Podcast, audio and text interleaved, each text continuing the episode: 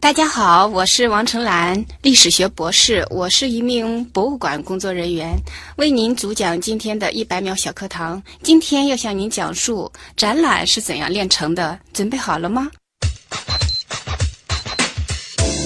哦，我是一个内容设计者。所谓的内容设计，我们老师讲啊，就是一个传教士的角色，就是把学术问题要通俗化，把知识呢要趣味化，把理性问题要感性化。把复杂的问题要简单化，就是将历史知识、思想文化等等组合成符合现代的审美，让观众看得懂、喜欢看、留下记忆和印象的这样子的展览。我认为啊，展览在本质上是一种人与人之间的一种交流，是人们彼此了解和。跨国界不同的文化，并寻找这些理解能够被传递的方式。展览也就是要选取特定的物件，然后以博物馆叙事的方式来串联起我们的记忆。博物馆拥有让时间回到过去的能力，这种回去是一种重现。观众可以像阅读小说一样，从博物馆里面体会到保存记忆、保持传统和抗拒遗忘的这种自豪和快乐。节目准备好了吗？正在将内容进行智能排列。嘉宾的情况呢？正在为您检索嘉宾的特殊喜好。不用那么详细吧？正在为您安装幽默插件。你这是在吐槽吗？正在为您更换全部文字素材。正在删除您的幽默基因，已将节目专业程度调低到百分之三十五。好了好了，马上开始节目吧。正在为您开启极客秀，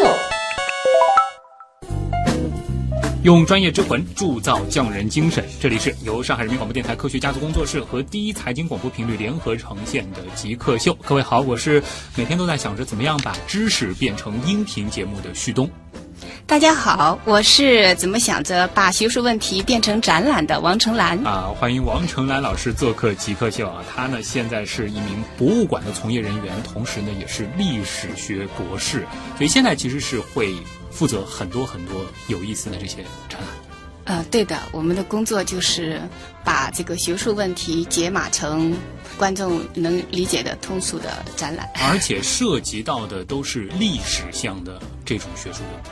呃，也不一定啊，历史的、艺术的，呃，甚至啊，可能会有科技的、动漫的，可能都会有。所以，就是我们现在的工作还是有一些共性的，就是不一定和自己以前所学的这个专业有关。对的，所以也是一个不断在学习、不断在不断在学习。对，太好了。那么，首先我们先进入极速考场啊，再认识一下黄春娜老师是怎样一个人。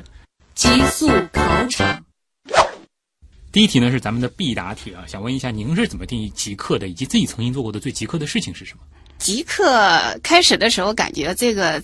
挺离经叛道的啊，都是讲计算机领域的，对电脑很痴迷的那种，跟黑客 差不多，感觉有点叛逆。对的，后来感觉极客其实很酷啊，就是因为他们做事情能够像宗教一样很狂热的这样的去做啊，很崇尚科技啊、自由啊、创新啊，带着毫无畏惧的这种啊，极客就是极致嘛，把事情做到极致啊。我感觉我在成为一个极客的路上。那在成为极客的路上，您曾经做过哪些可能最符合您刚下的定义的事儿？这个我不知道算不算啊，因为就刚到上海的时候，因为其实也听不懂上海话。开始的时候是在闵行区博物馆工作啊，呃，当时是负责一个基本陈列啊，做上海县这个七百年的基本陈列。那其中的有一个。很重要的环节就是说棉纺织在这个原来都知道啊，呃，松江这个棉纺织，就是你不知道怎么着手的时候，就是从网上网络上知道了有一个呃老人家，他叫江南土布王，然后就是这样子一路追下去，找到他的地址是在这种大暴雨天气，自己开着车跑到了新厂，然后他用。不大好的普通话，跟我不大懂上海话的这样子的情况下，我们俩进行了沟通，然后就说现在下来，呃，闵行的那个博物馆里，他们就把这一套的纺织工具，还有很多的棉布，当然就征集齐了。哇，我觉得也算是一个吧。对对对，我觉得这位老人应该也是被您的。整个的这个举动打动了。呃，也许大家，因为他自己本身也是一个，就是收了很多很多的徒步的人，他有一万多种徒步啊，估计大家都有一种这样子的，就把想把事情做好的这样的、呃想法吧。嗯，所以也也可以理解为一拍即合了，所以他也很支持当时的那个展览啊，太好了。如果说极客秀，请您来设计一个 logo，您觉得怎么设计比较合适？为什么？呃，其实我不知道你们现在 logo 是什么啊？嗯我我想，如果是的话，因为我跟历史啊也有关系，跟博物馆，哦，我想如果是一个英文图章，不知道这样算不算啊？我觉得它是一个中国文化的这个一个符号吧啊。哎，看到一一方印章啊，上面写的就是一个苏东坡的诗嘛，“新安市要更无方啊”，啊，很啊很美，感觉哎就很中国感觉。印章，您别说最经典的那个，就是 二零零八年北京奥运会当时的那个 logo，其实也是对对印章对，这种个。性质的，您现在其实是一直在和各种各样的这个展览打交道，自己也嗯会办很多的这个展览。您曾经办过的，或者说是自己看过的这些展当中，你觉得哪个是令你最着迷的？也可以放大到博物馆这个范畴。呃，二零一九年七月二十六号到十一月三号，上海市历史博物馆会展出《白色金子东西瓷都：从景德镇到梅森瓷器大展》，我是那个展览的内容策划。因为这个瓷器展刚刚做过嘛，我想可能这个展览吧，因为对我来说，我以前是更多的是接触的文献啊，这个器物展、瓷器也是一个新的领域，所以我说其实自己也不停的在学习嘛啊。然后以前虽然也做过啊，什么陶瓷中瑞陶瓷贸易针跟那个瑞典合作过，但以前的时候更多的是一个展览的组织者啊。然后但现在这个展览就要从对每一件器物啊，它的大小、它的颜色、它的形制，然后在展览中，呃，怎么样去呈现啊？怎么样跟其他的这个展品组团？这个所有的都是要来那个操心的啊。然后包括瓷器，就是也是。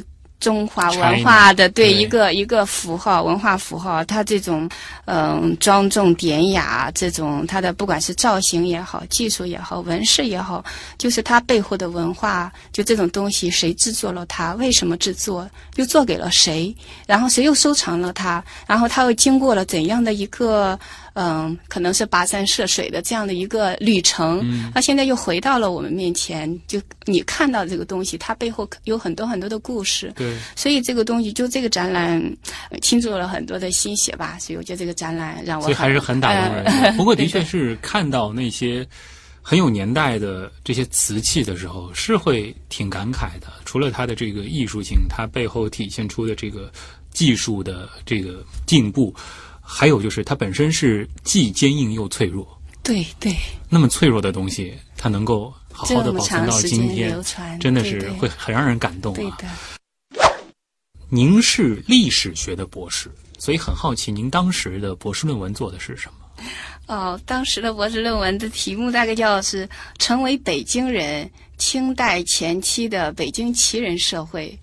嗯、就是呃，我们都知道，就是旗人进京以后啊，到北京以后，其实把北京变成了一座大兵营嘛。嗯，然后就是给这些旗人是发放兵饷田地啊。对。但是他到了一个地方以后，就是其实你想象我们现在的，就说历史跟现在的共通之处，嗯那你到了一个地方以后，你怎样生活一样的，他必然离不开买东西，离不开吃啊、穿呀，用就是这些消费啊。就是和等于入关之前的那个生活状态，以及到了北京城之后，会有一种发生了怎样的转变？传承，又同时带来了很多的这个变化，以及和当时北京城里的之间的这种融合。对的，对的，这个其实我更好奇的部分，就是在于现在我们做这个历史的研究，嗯，以前我们可能通常觉得就是会翻各种各样的这个古书，嗯，现在还会结合一些什么其他的这个方法呢？嗯，你是说历史研究？对历史研究历史研究其实呃，以前就是要二重证据啊，除了这个历史文献，还有考古的东西啊。嗯现在其实很多还有就是走向田野，做这种口述史的这种佐证。哦，现在我们老师其实就是中山大学的老师，还有我的导师，现在去了北大赵世玉老师，他们很多的时候都是就是去到呃乡下啊、嗯。看这些族谱啊，跟这些当地的老人进行访谈啊。其实我们现在的生活中有过去的很多的影子，对，其实历史跟现在之间有共通的地方。嗯。展览啊，这个博物馆其实就是把过去跟未来连接在在一起对，就是虽然可能，比如说您谈到的是这个，比如说清前期的那些旗人，他怎么样慢慢的这个融入到北京城当中，嗯。但是后人还是依然延续着。虽然当时的那一波人可能都已经不在世了，但是嗯他们很多的一些思维方式啊，这些痕迹还是在这个如今的世界当中存在着的。对的，对的，啊，所以就会结合这样子的一些方法。对。又回到了您现在所做的这个展览的这个领域啊，就想问一下，就是现在在你的这个日常工作当中，就是哪一种成本吧，可能类似于一个成本这样的一个概念是很重要的。又或者啊，就您现在还是会去看很多的这个展啊，有没有这种相对来说门票价格比较高的展，让你印象非常深的？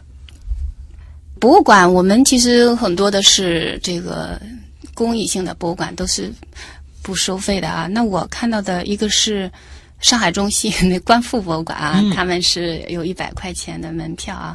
当然，拿我们的工作证可以给你打个半半折。但还有一些商业性的展览，去年因为达芬奇逝世五百周年，我其实去看那个环球中心看了一个致敬达芬奇，嗯它是一百二十块钱的门票，呃，看着海报很好看，当然也有对大师的这种敬仰啊，我还是去看了，跟朋友一起看的。那我们就干脆问这个问题吧，就是您现在一年的收入，如果全部用来去买这种展览的这个门票，大约能看多少场？这个数学不好，呃，这个是一千场还是两千一？千场看不了。好的，这个不为难您的啊。如果可以回到，比如说高三那一年，嗯您可以重新选一次专业，嗯，您会如何选择？我也许会选择艺术，哦，这是为什么呢？因为本身我感觉就是说，我们博物馆也好，中国古代传统文化也好啊，包括我们的普通的观众也好，我觉得其实大家的这种不管是科技的还艺术的这个传统，其实比较欠缺。嗯，这个博物馆其实一个很综合性的啊，它其实需要你很多很多方面的知识啊。那我其实是呃历史学的这个学科背背景景啊，对。但是你就是比如说像做这个瓷器展吧，它是其其实需要你很多艺术方面的这样子的一个积累。如果我选的话，也许会选择艺术史啊。啊，就可能在现在的这个工作当中，发现这一块 相对来说还是比较薄弱的。对的，对的，啊嗯，不过某种程度上的确也是，之前其实也看到过这个网上有讨论，就是说，呃，当代国人的这个就是审美，对。可能还是有一个比较大的提升的这个空间的，对吧？对对这个还是有一个社会发展的一个客观规律在，但是我们也是希望可能有更多的人可以把美这样子的一方面的这个素养继续的往上提升。对的，就是比如说像我们旁边的上海博物馆啊，它定位是艺术类的博物馆啊，东西很美啊，不管瓷器也好、青铜器也好、书画也好，但是很多观众进去以后。当然，除了那些专业观众以外，他们就觉得很很高冷啊，或我看不懂啊这种情况啊。但这种叫以审美就是为主旨的这样子的一个展览，但是国外也很多。对他他们呢为什么能办得下去，或者说他们很受欢迎呢？就是因为他们有这种审美的传统。对，嗯，但是我们这边相对来说是就是薄弱一些吧。嗯，这个的话其实也是和就是从小到大的这个艺术教育啊，包括文化这个层面的这个教育有关系的。另外一方面就是需要有更多的这些展览去引导大家对学会如何建立这样的审美。所以我们的展览可能就比如说我们是一个历史博物馆，我们的展览可很可能更倾向于历史文化，或者是说一个主题性的一个定位吧，嗯就是以跟以审美的那种就有有所不同，或者说大家互为补充。好。如果可以不考虑其他所有的情况，包括家庭的影响，包括收入等等，最想做什么事情？读万卷书，行万里路。啊，一边 看书一边旅行，是是是啊如果可以拥有甚至能够违背物理规律的超能力，最想实现什么愿望？穿越。哦，搞历史研究的背景啊，有没有特定想穿越的时代？宋朝，为什么？嗯，宋朝虽然是说积贫积弱啊，嗯但是我们的审美呃那时候达到了高峰。嗯，就比如说瓷器也好，或者我们大家现在知道的这一些东西也好，这种极简的审都是在宋朝达做到的。嗯，所以呃，原来也是跟一个老师说起来特别呃羡慕这个宋朝。我我以后起个笔名叫目宋啊，他就告诉我啊，目宋你好。呃，所以是想去当时的东京府看一看。对，我觉得宋朝除了这些东西，还有很多有趣的人啊，像辛弃疾啊、苏轼啊这些有趣的人、有趣的灵魂啊，上马能捉贼，下马能写写诗的这些人啊，厉害。所以这个无论北宋还是南宋，有机会的话都想去看一看。就不过现在其实我们通过这个一些遗存，还是可以一窥当时的这个风貌的，这也弥补了我们没法违背物理规律穿越回去的遗憾啊。极客高科学。欢迎各位回到极客秀，各位好，我是每天都在想着怎么样把知识变成音频节目的旭东。我是想着怎么把严肃的学术问题变成展览的王成兰。嗯，欢迎王成兰老师做客极客秀，他呢来自上海历史博物馆。虽然我们做的事情有一些共性啊，但客观的来说，我的事情感觉还是比您的这个要简单很多。因为我们通常做一期节目就是一个小时的这个体量，把这个逻辑顺好了，然后把具体的这个内容核实好了，或者说再请像您这样的这个专家参与进来也就够了。但是好像你们做一场展览要考虑的问题会比我们多得多，而且整个的时间也会长很多。能和我们简单的说一说怎么样做一场展览吗？嗯，首先也不是专家，一直我觉得我虽然在博物馆工作了十四年了，但是其实真的一直是一个要不断学习的新兵啊。所以这个做一个展览，其实时间是很长。简单的用一句话来讲，就是要经过一个选题，然后这个选题要论证，然后论证好，就是你还要收集很多很多的资料，做一个框架。这个部分和我们的很像。嗯对，但你要做，真的，你比如说你做这个瓷器展，你看的书估计不下百本。哇，呃，因为你还要把这个客观性、准确性还要做到，嗯，然后你用这样子的一个做学术的这这样子的一个要求来要求自己，然后你再传达给观众吧。嗯这个收集资料以后做一个展览大纲，这个大纲的时间也是比较长的，因为相当于除了一些这个填进去的这些肉以外啊，你还要有，主要是还有文物，你怎么样选定这个文物的清单，嗯，然后怎么样来表达你的这个主题。然后这些文物可能也不一定是历史博物馆馆藏对的，你还要就比如说像我们这个展览，现在的这个白色金子东西瓷都展览，它是牵扯到三个国家、七个博物馆的展品，那你要大家的这种协商借展，哪些东西我我我可能想借你的东西，带你的东西。或者说你已经借出去了，或者你有可能又借不给我，这样来来回回的这样子的反复有很多，然后等着这些都弄好，还要牵扯到这个文物运输问题、安全问题，还要设计人员进驻，就设计人怎么样把你的想法这个立体的呈现出来。就要沟通，对的，对，就是中间很多很多的环节。最后才会是公众所看到的一个展。对，从最早可能有一个就是选题的想法，到最后这个展开展，通常来说，这个中间需要多长时间？不同的展览也不一样啊。就我们这个展览，算是时间算是给的多的啊，一年半的时间。嗯，但是你要想把一个展览真的是做出来，甚至再打磨好，远远不够。嗯，甚至如果我想借东西的话，有些国家，比如说要想借德国的东西的话，它很可能有的要三年起。比如说今年二零一九年啊，那可能要现在要借的是二零二二年的东西。对的，对的，要是这个样子，因为他们他们都有一个计划排表，这样子来来协商。甚至有的展览，你比如说像上博的啊，上海博物馆，他们甚至有的有有十年的啊，听说，因为真的是要汇聚全球的，甚至这样子的话，它有各方面的这种要协调的东西。还有您前面提到的一个细节，我很好奇，因为这件事情在我们想选题的时候，通常就是开一个选题会，你们有一个选题论证的概念，这个是什么意思？能给我们简单的说一说吗？这个其实是相当于你的这个展览能不能做成啊，呃，假设说啊，我我不借东西的话，我就本馆的东西了，我文物能不能支撑？嗯，我的经费可不可以？还有其他的一些客观的、啊这个明白了。就有的时候我们想到一个选题，其实也有一个这样的概念，就是请不请得到这样的专家。对如果没有这样的专家，这个呃，题目再好也没法做。专家的问题，嗯专家可能给给你相当于做一个参考啊，嗯或者是说但是这个对于我们音频节目有专家就够了，嗯但对于你们来说不一样，你们是需要这些实实在在的这些东西作为一个呈现的对。啊。整个的这个周期那么长，那其实我们说最后做出这个展，它中间还有很多的地方其实是会很耗费精力的，比如说这些文物。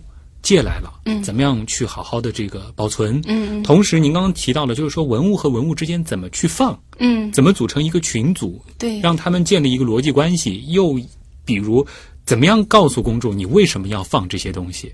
这其实都是要花很多心思的。对的对的。能和我们这个稍稍举一些例子吗？就比如说这一次你们做的这个瓷器展里边，可能有哪些东西是有巧思在里边的？这次的展览，可能很多观众去看过啊。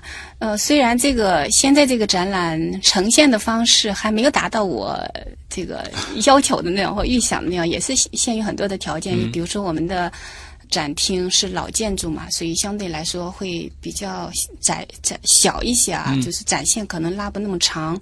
那我现在我们的展览更多的是通过故事的形式啊。其实第一部分走到第一部分，我其实是把呃来自日本的、江西的还有广州这三个地方的克拉克瓷器是放到一起了。然后一个方面就是说有一个对比，呃，就是大家有一个相互学习的一个过程。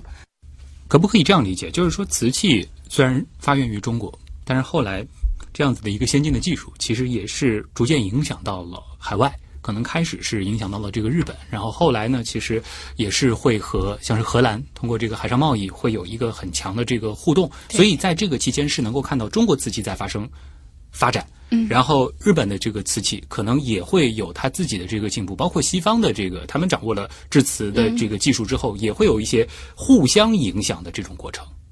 对的，啊对的。嗯，刚才我们是讲到这个，呃，怎么把这些展品放到一组，是吧？就是是有这样子的考虑。比如您讲的这个，那如果是有同样的题材，或者是说表现同样的主题的话，我可能把这样子的几个东西就放到一起啊，呃。这个比如克拉克瓷是一个啊，还有还有我们的在梅森瓷器部分，本来也有三个盘子，那三个盘子呢是一个是景德镇产的，一个是日本产的，还有一个是梅森产的。啊那它就是差不多的纹饰，大家各自做的是什么样子，也是有一个对比，会这样子让观观众看的话会更直观。对，而且这样其实也一目了然了，对的就是当时的这个风格，或者说这个工艺上啊，这个孰高孰低，这其实通过大家自己的这个眼睛就可以去做一些判断了，对对吧？啊，这个其实就会比较花心思了，而且你得找到是一个风格的，或者说是要表达一个主题的这些瓷器对对，啊，这三个盘子正好是凑巧，正好是德国陶瓷博物馆的，嗯他们有正好有这样一组展品一起。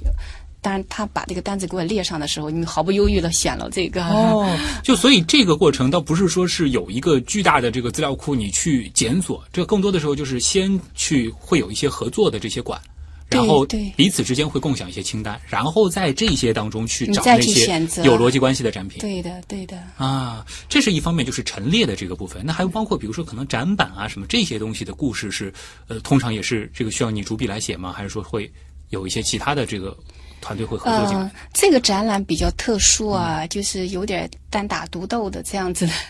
呃，因为其实一个展览更多的话，我我说哪怕有三个人啊，三个臭皮匠，你总会大家想的不一样。因为这个展览其实相对来讲做的也比较匆忙，然后正好同事也都有别的事情，这个的主笔。基本上是我一个人来做的，展板上的内容也是，其实是根据这个相当于这个大纲，或者是说我为了辅助说明这个东西，然后我来找的展板，为了让观众看得更明白。嗯，比如这里面有一个叫汤盆。我们一般不大用啊，欧洲人一般都大的汤盆装这个汤的啊。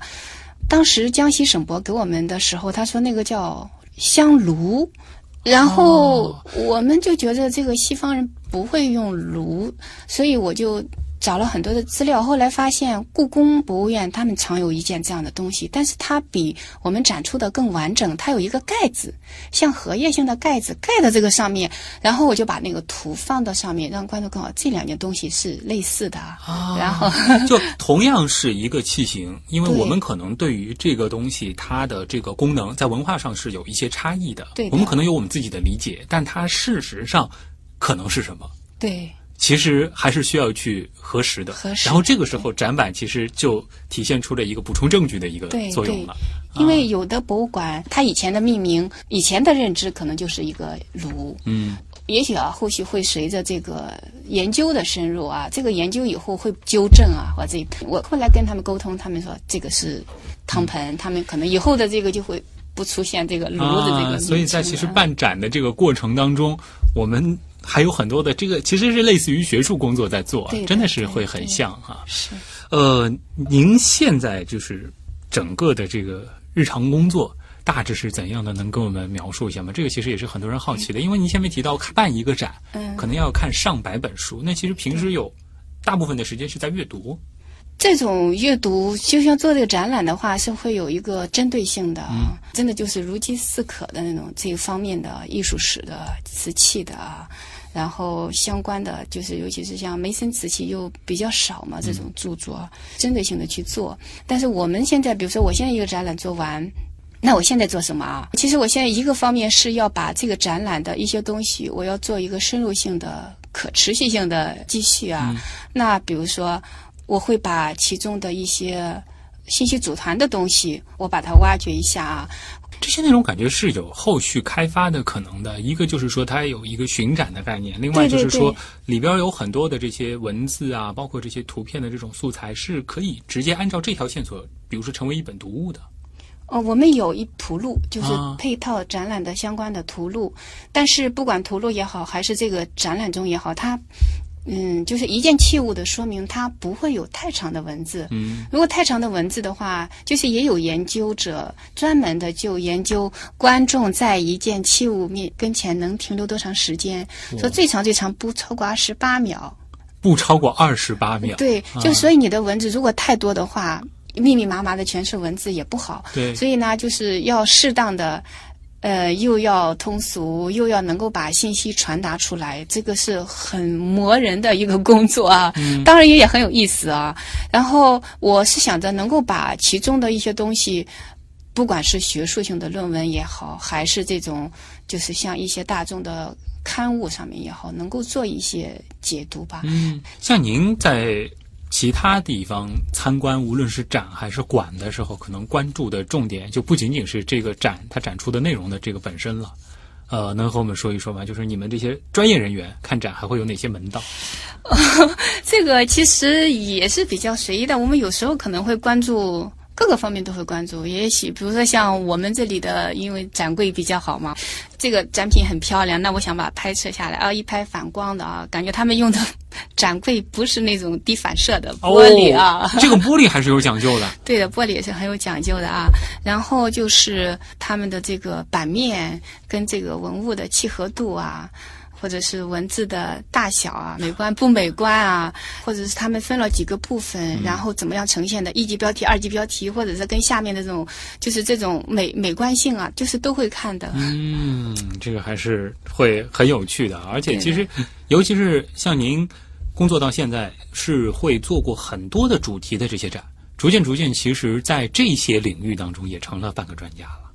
嗯、呃，其实只是内容的不同。可能形式设计上应该有一套大致的一种规范吧。嗯，因为主题的不同，所以每一次投入都是新的开始。嗯，都得完全去深入的了解对一个领域。对的。即使您其实是历史学的这个背景，但其实大家也都知道，比如说做到博士，可能你研究的就是一个很小的领域。对对。呃，但是像做展，你需要对任何的一个。所涉及到的这个领域有一个非常深入的了解，才能够去把它剖析开来。对，其实呃，历史学博士对于我来讲，就是像我毕业到工作这么多年，这个学历这个标签，其实在你身上有好有不好。嗯，对我来讲，它是一个过去。嗯我们老师其实也这样子教我们的，就是说你毕业了，相当于你到社会上，其实你要重新起航，重新另起一行了啊。所以我当时工作的时候，我也不知道，我说我到了博物馆，我干什么啊？我们老师讲，擦桌子啊、扫地啊、倒水啊这些事情都要做的啊。而且他们也是这样子做过来的，呃，你就感觉到其实是像那个扫地僧一样啊，啊就让你的心可能会更静一些啊。我觉得就是很多东西是是得益于老师的这种教诲吧，然后所以我也没有觉得历史学博士又怎么样，所以对我们来讲，真的是做一个事情。是战战兢兢的这种，唯恐有错误，因为有的时候这种东西你是代表着，对就是要这种知识而且传播的。之前的这些学术训练，其实是有这样子的一个怎么说呢？对于内容的一个挑剔，就是说你是需要你写出来的每一个字，或者说你表达的每一个东西，它都是有据可考的，对对它都是经得起推敲的。对的，嗯而且不要有主观的感情色彩在里面。嗯，这是会有一些压力在里边的。哎对的呃，一个小小的好奇，就是说历史学这样子的一个研究的领域和博物馆相对来说是比较对口的专业吗？还是说是您当时算是跳出这个领域找的工作呢？呃，应该是对口的吧。其实我读书的时候不是报考历史系啊，是我比较喜欢中文啊，中文系给调节到了历史系。后来读研究生、读博士，然后这么一路将错就错下来，后来发现我还其实很喜欢这个的。文史本来也不分的嘛。嗯呃，这个其实博物馆是一个很综合性的，你不管是历史学的，也有文献学的，甚至有呃考考古古的、艺术的，甚至有学化学的。哦，呃，文也有学护啊，文对的，对的，对也有学中文的，他各个专业都可以有嗯你不同的这个角度吧。对对，就是每个人其实在里边也会各有侧重。对的，对的。嗯，所以你们也会有类似于条线的概念吗？比如说谁可能更侧重，比如说做词啊、做艺术，可能谁更侧重做天青铜啊什么，会有这种概念吗？嗯、这种瓷啊、青铜啊，比较古老的，按照这个材质来分的啊。可能像大的博物馆，他们的库房也是这样子来分的啊。比如说我我现在的部门啊，城市史研究，大家不这样子分了，那有可能是做古代史的，有的人说近代近代嗯上海，按时间来呃对的对的。啊而且现在的这种展览，其实也更多的倾向于去从这个问题意识出发，从主题出发，而不是从我要做一个瓷器展。我的这个瓷器展其实跟那个瓷器展是是有不一样的。嗯，这个还是有很大的这个区别在的啊。好的，那这里是正在播出当中的极客秀。今天做客我们节目的极客王成兰老师呢，是来自上海历史博物馆。那么接下来还有点时间啊，我们进入问题来了，看看网友啊对于您的这个方向，对于展览本身还有哪些好奇。问题来了，问题来了，问题来了，第一个问题呢，来自网友寂寞的清泉啊，他说，一个只具备相关专业知识的人，从零开始啊，如何策划一场众多参展人且对外开放的画展？有哪些步骤？需要做些什么？需要了解什么？这可能他跟您刚好是反过来，他就是自己就是这个专业出身，但是最对展本身其实是一片空白。您能给他一些经验分享吗？就是画展感觉更多的是美术馆的啊，嗯跟我们有一些不一样。但是我们我本身也做过画展啊，哦不前一个展览就是城市油画那个展览，当时我在广州的时候还做过一个美国西部油画展啊。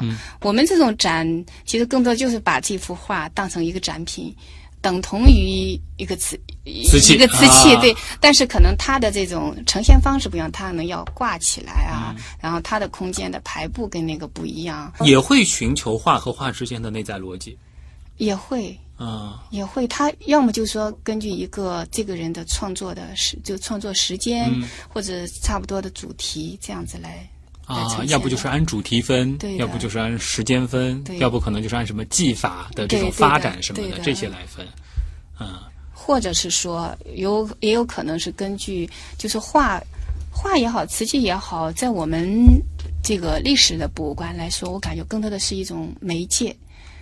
对的，一种载体。那我很可能是通过这个画展来展示也许是这个画家背后啊，他是一个怎样的人，他想表达什么样的东西。对嗯，而且其实画对于历史研究本身还是有很重要的意义的，对的对比如说《清明上河图》，对吧？它还原当时的这个生活的这个风貌。嗯呃，其实画背后也有很多这样子的信息在对的，啊对，，就看所以您从不同的角度去去分析它了啊。对，所以我不知道这个网友所说的这些步骤。嗯那呃有这些话，那你就可能要对它进行分类，然后这个分类的标准就是你想表达什么样的主题。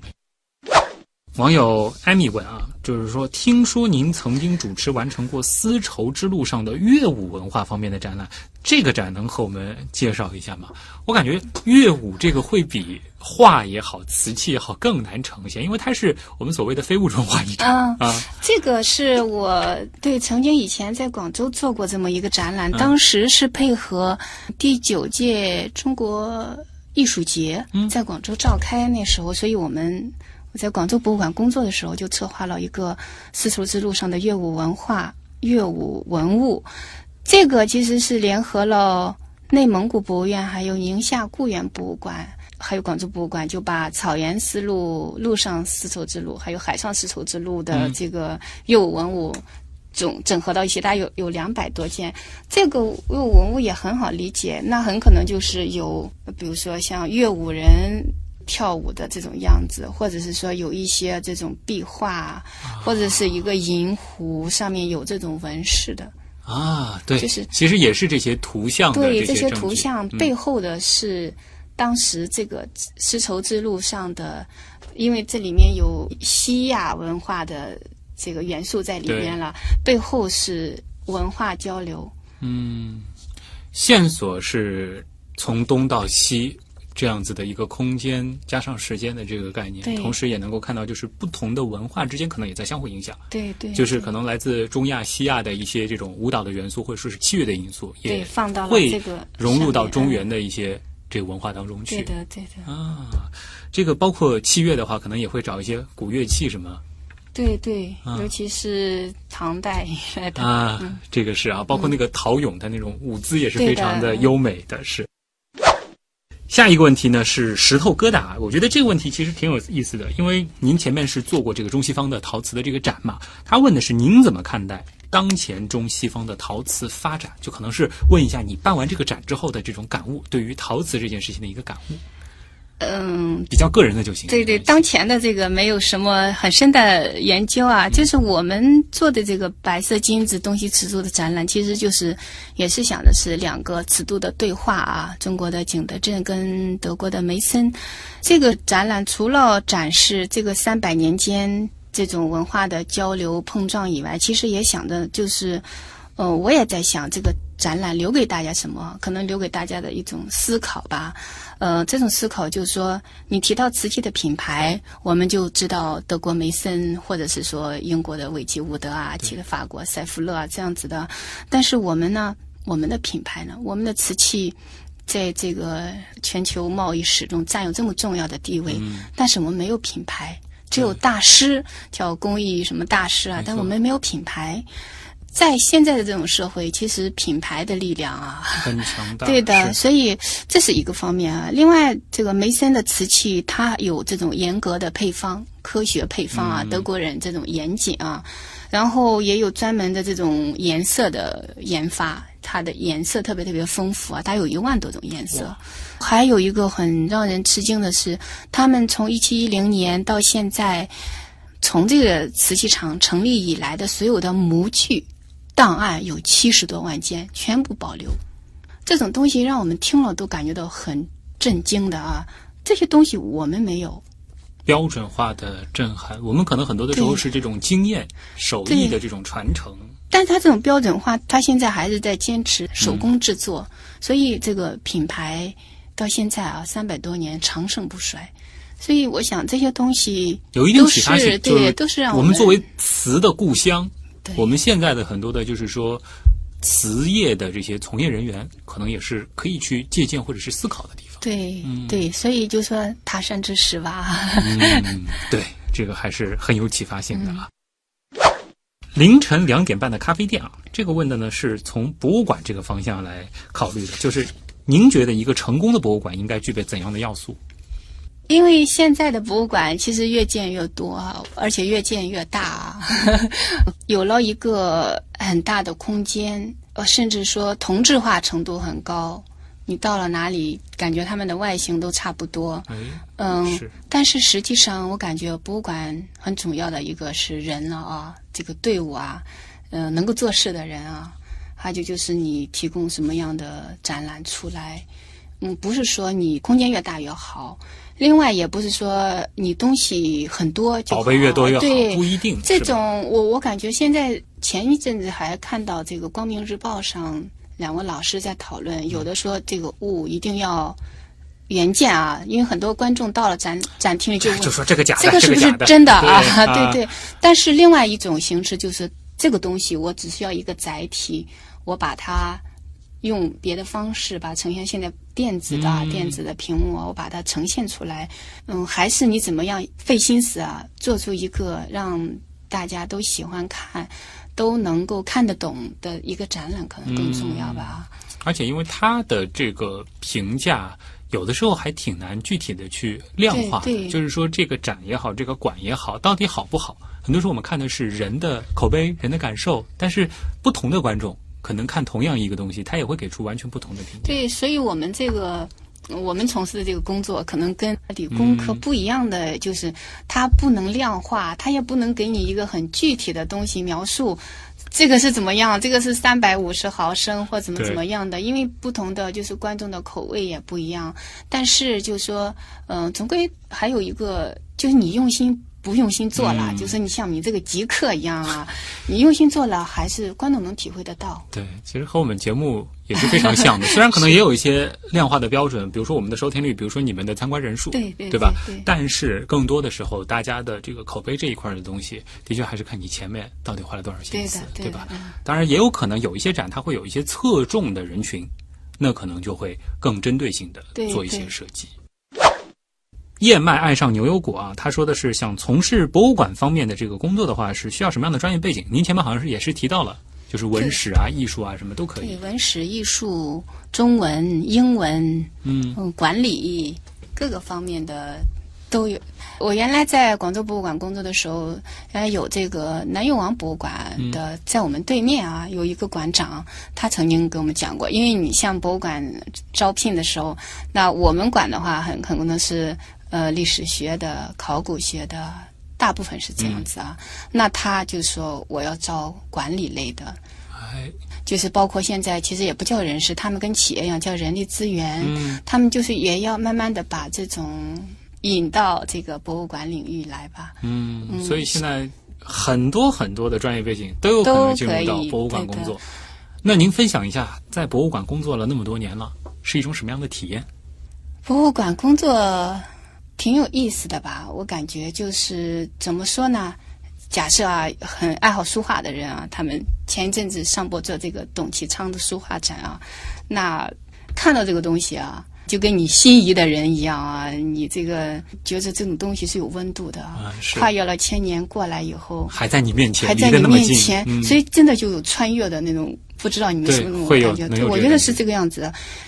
这个在博物馆里的人有这样的一个优势啊，能够有更多的机会面对这些，然后这样子的话，你就感觉到其实他们是主人，你这个很多都是过客。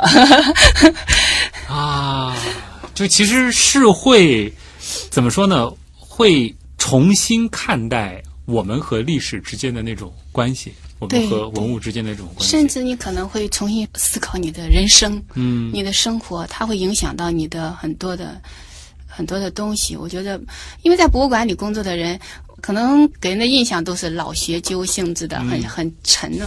它相对来讲，大家的心态会更定一些。嗯，其实从这个王成兰老师整个说话的这个风格上，也能是感觉到啊，就是博物馆熏陶了那么多年，包括之前在历史学里边又待了那么多年，真的整个人是非常沉静的那种感觉啊。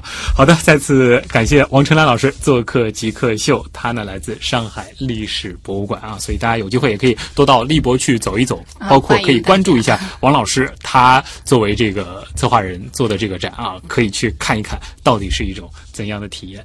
以上就是本周的节目，本节目呢是由上海人民广播电台科学家族工作室和第一财经广播频率联合呈现，我是徐东，咱们下周再见。